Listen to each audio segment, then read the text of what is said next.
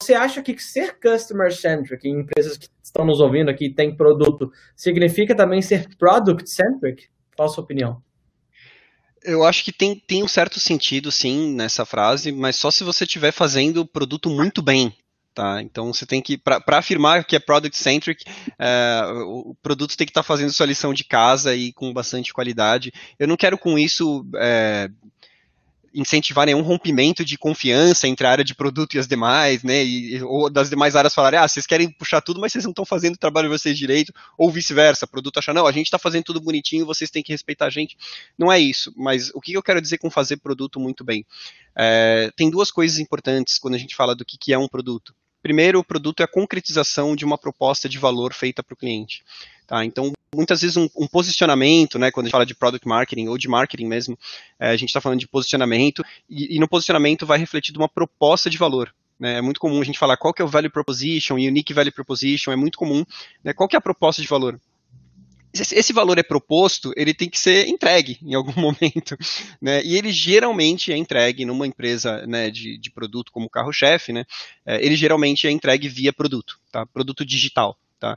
É, porém, tem uma outra, uma outra coluna do que é um produto, tá? Ele não é só a concretização de uma proposta de valor. Ele é tudo isso, sim, mas é, a serviço de um modelo de negócio que se propõe lucrativo. Tá? Ou pelo menos de soma zero, se você for uma ONG ou alguma coisa nesse sentido, se for um uhum. produto mais de impacto social, embora esses também geralmente tenham né, uma pegada lucrativa também. Mas tá, eu, eu, até admito que possa ser de soma zero. Agora, perder dinheiro geralmente não está não, não tá nos planos. Né? Uhum. É, a uhum. menos que você tenha também um plano no seu modelo de negócio para lá, lá na frente inverter isso. Né? O Twitter começou e ficou assim por um tempão, até ter um modelo de negócio que se propusesse lucrativo. Mas o objetivo era ser lucrativo em algum momento. Tá? Então, por quê? Porque se não for lucrativo, uma hora o dinheiro vai acabar, a empresa vai quebrar e ela para de entregar o valor prometido. Né? Então, imagina, uhum. você propõe, você tem uma proposta de valor, você entrega essa proposta de valor, aí tem uma hora que o seu dinheiro acaba. Você fala, olha, cliente, desculpa, mas eu não vou conseguir mais te entregar porque o meu dinheiro acabou, sabe? Então, não é que, ah, não, é lucrativo porque tem que, tem que ficar bilionário. Não é só isso, porque é lucrativo porque precisa ser sustentável.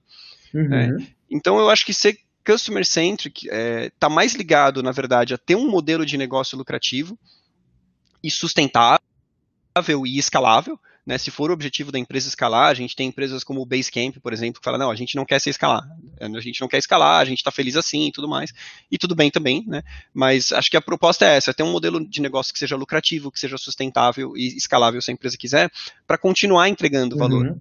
e experiência para o cliente, né. Então, ser customer-centric é não quebrar também, né, é não falir, né? Porque se você falir, você não é mais, você não entrega mais nada para o uhum. cliente. Tá? Então, é, é, nessa hora que as áreas conversam, né? Porque aí, assim, tudo bem, eu posso fazer esse monte de customização para esse cliente grande, mas talvez lá na frente a gente quebre.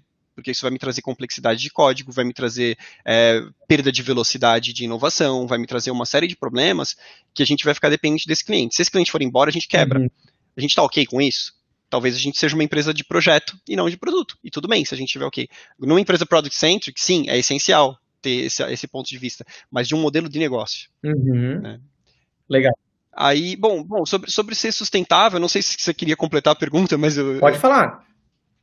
Tá. É, não, sobre ser sustentável, aí sim, acho que tem muito a ver com as práticas de produto. Né? Então, uh, por que, que eu falo que produto é a concretização de, um, de uma proposta de valor a serviço de um modelo de negócio? A parte do, a serviço de um modelo de negócio é a parte em que a gente é sustentável. Uhum. Tá? Então, com as práticas erradas, tá? você ou não vai entregar valor, ou vai entregar valor por sorte. Tá? Tem, tem, é, e, depois você vai continuar entregando um monte de coisa ruim, né? Então, porque imagina, você deu sorte ali, achou uma proposta de valor super apelativa, colocou aquilo no ar, os clientes adoraram. Uhum. E aí, de repente, você fala, não, agora eu vou continuar fazendo o que eu sempre fiz, que é produto a partir das minhas ideias mirabolantes que eu tenho lá quando eu estou no chuveiro. É, legal, a, a, sorte acaba um dia.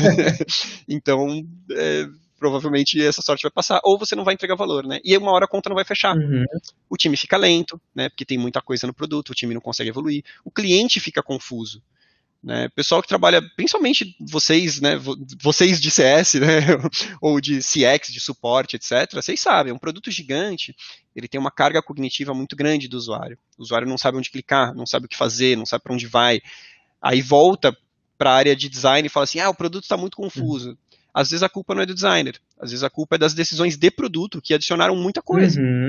né, e coisa irrelevante. Né? Então, com as práticas certas, sim, você estabelece um canal aberto entre empresa e cliente, tá? É, e ICS é um, faz um papel fundamental nesse canal aberto. Tá? Desse, desse diálogo, tá? vai surgir a matéria-prima para fazer é, o, o, que a gente diz que é um produto é, valioso, usável, factível e viável. Uhum. O que, que, são essas quatro coisas? Tá? São os quatro riscos é, que o Marty Kagan propõe. Marty Kagan é uma das maiores é, autoridades de produto. Ele fala que o produto tem que ser valioso para o cliente. O cliente tem que ver valor naquilo. Tem que ser usável.